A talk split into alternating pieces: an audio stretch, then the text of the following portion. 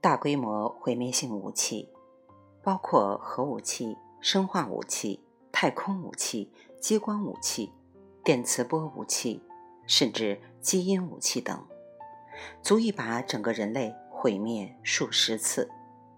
光看核武器，属于质量转换的能量，包括核裂变型的原子弹及核聚变型的氢弹。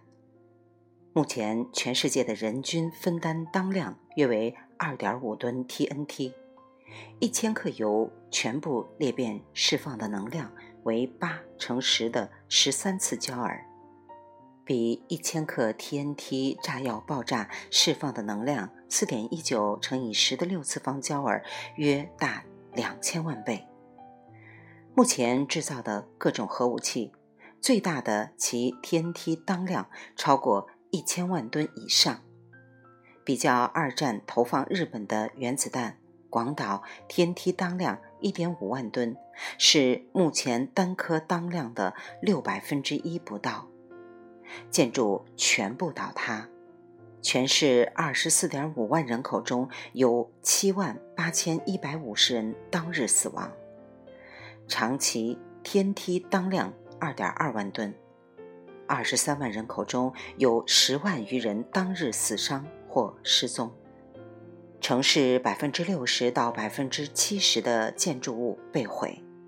日后统计加上后遗症死亡者，两市死亡人数共计三十七点五万人。尤为可怖的是，在未来可能发生的核大战情形下。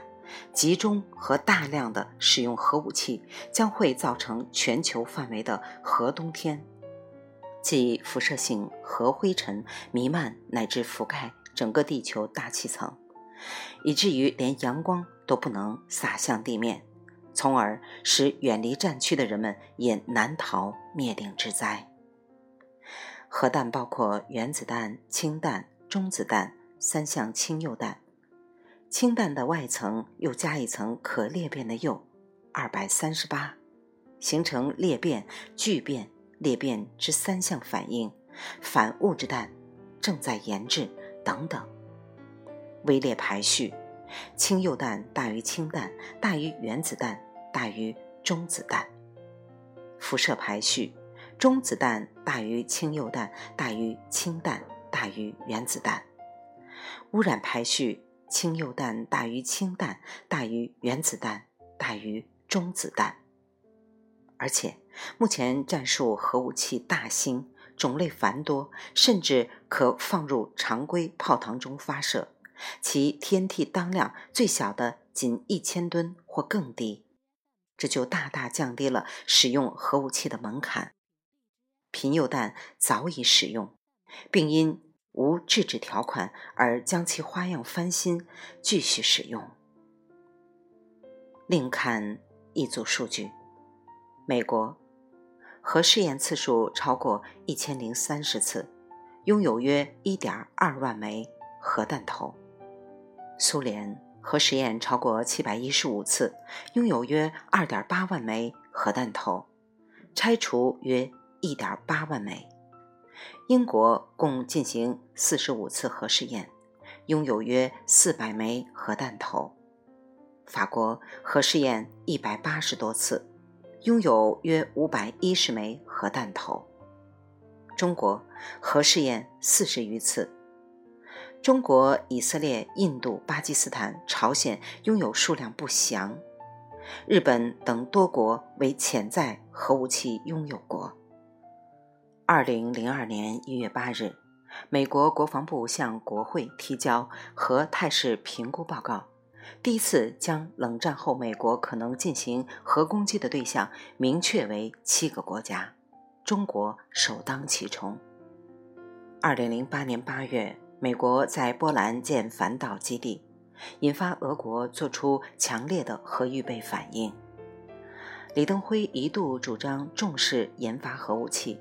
直到现在，台湾仍保有核武计划所需的完整蓝图及数据，甚至不能排除它已有核弹。